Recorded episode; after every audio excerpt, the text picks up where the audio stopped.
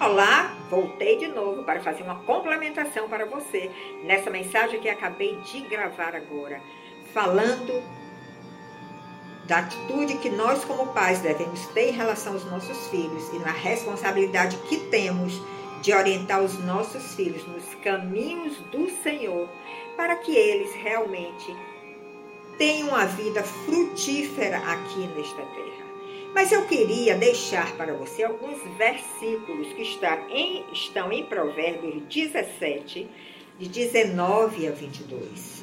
Então, este vídeo, este pequeno vídeo, é apenas uma complementação à mensagem de hoje, deste domingo, que você deve escutar também. Veja o que nos diz Provérbios 17, de 19 a 22, que está diretamente ligada à família, à criação de filhos, à atitude que os pais devem ter com relação aos seus filhos na condução da sua vida aqui na terra. O que ama a transgressão, ama a contenda. Ou seja, aquele que ama a transgressão, que sempre está querendo fazer confusão, sempre está querendo transgredir as leis, as leis dos homens e as leis de Deus. Ele ama a contenda, ele ama esse confronto, esta guerra, que é o que Satanás quer fazer nas famílias colocar os filhos contra os pais, os pais contra os filhos. E o que exalta a sua porta busca a ruína. Ou seja, nós não devemos nos exaltar em nada. E não devemos permitir que os nossos filhos se exaltem por algo que eles fizeram. Sabe por quê? Porque nós somos pecado. Nós viemos de uma geração de pecado.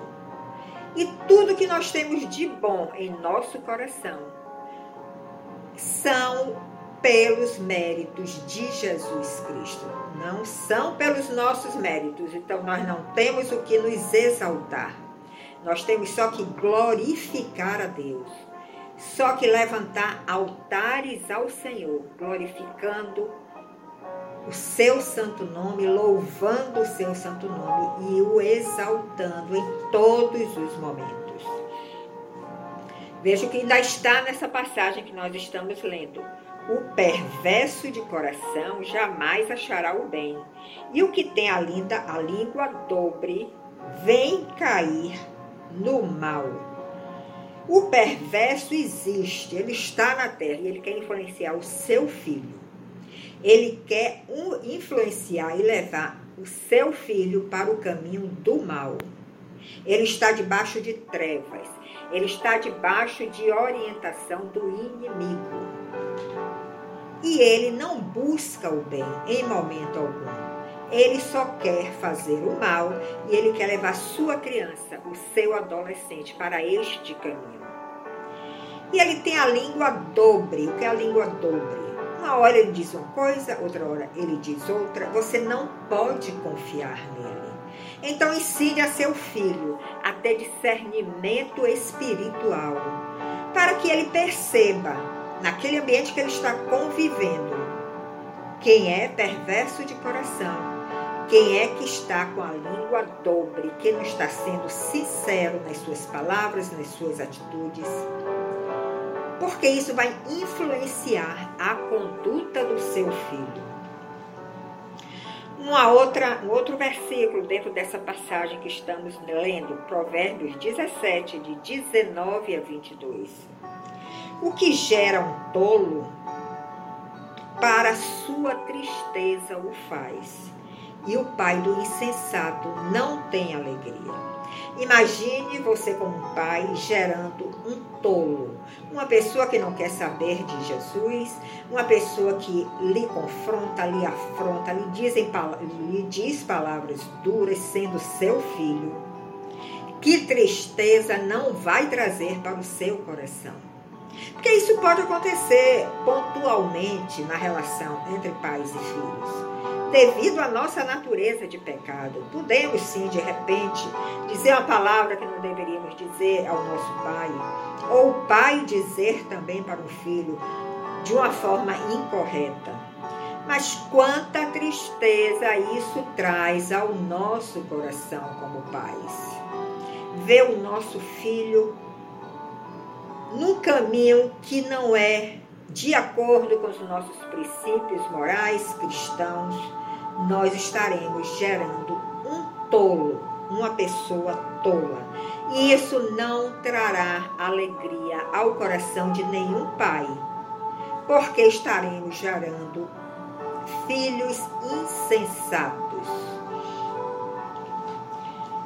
E o último versículo que nós vamos ler, versículo 22, o coração alegre é como o bom remédio. Que bom ter um coração alegre. Quanta saúde nós transmitimos ao outro quando nós temos um coração alegre.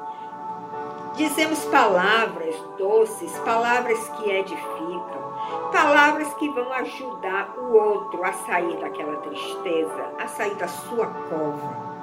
Então, o coração alegre é como um bom remédio. Muitas vezes nem precisamos tomar medicação. Se estivermos diante de nós uma pessoa com palavras edificantes, com palavras ungidas pela palavra de Deus, ungidas pelo Espírito Santo de Deus. Isso vai trazer uma cura para aquela outra pessoa que está abatida, que está triste, que está às vezes até deprimida. Então, coração alegre é como um bom remédio. Você tem um coração alegre ou você vive se lamentando, se murmurando, olhando sempre o lado negativo? Não faça isso. Jesus Cristo disse que venceu o mundo. Nós precisamos crer nessa palavra. Ele disse: Nesse mundo tereis aflições, mas eu venci o mundo. Você crê nessa palavra? Ela está escrita na sua Bíblia. Ele não está dizendo que nós não teremos aflições aqui, não. Ele disse que nós teremos aflições aqui. Mas que ele venceu o mundo e nós somos vencedores em Cristo Jesus. Então não tem por que se abater. Não tem por que ficar com o coração entristecido. Você tem que ter o coração alegre, independente das circunstâncias, porque você vai se ajudar e vai ajudar ao seu próximo. E veja o que é que nos traz um espírito abatido, um espírito deprimido, um espírito que não vê a luz, só vê trevas Nesse verso 22, ele diz que o espírito abatido seca até os ossos. Tem pessoas que definham porque estão com o espírito abatido. Então, o seu corpo somatiza, o seu corpo começa a desenvolver doenças a ponto de secar até os ossos pode levar, pode levar inclusive à morte. Então, o coração alegre é como um bom remédio, mas o espírito abatido seca até os ossos. E você, como pai, busque ao Senhor, busque a sua palavra, busque as revelações que ele deixou para nós, que está registrado na nossa Bíblia, através da unção do Espírito Santo, ele vai lhe dar essas revelações. E você vai poder contaminar sua casa, a vida dos seus filhos, a vida da sua família e vocês que são filhos. Procurem também ler a sua Bíblia. O Espírito Santo vai descer e vai abrir os seus olhos para enxergar, você enxergar coisas que você hoje nem sabe que existe, coisas maravilhosas. Mas você como filho tem que ter também essa busca. Tem que se mover em direção a Jesus. Para que você traga alegria ao coração dos seus pais, sendo um filho sensato, sendo um filho que vai ter uma integridade de espírito, atitudes que vão agradar a Deus e, consequentemente, também agradarão aos seus pais. Evite contendas, discussões, brigas familiares. Isso não nos leva a nada. O melhor é você calar sua boca se você se encontrar num ambiente assim. Esperar tudo se acalmar, orar a Jesus, pedir para ele descer sobre aquela pessoa que está criando aquela contenda, aquela discussão, aquele, aquela, aquele ambiente desagradável. E Jesus vai ouvir sua oração Ele vai abençoar a você como filho e vai abençoar aos seus pais e vai fazer uma família linda florescer na sua casa. Essa é a mensagem que eu quero lhe dar hoje para os pais e para os filhos. E no próximo domingo nos encontraremos. Até lá!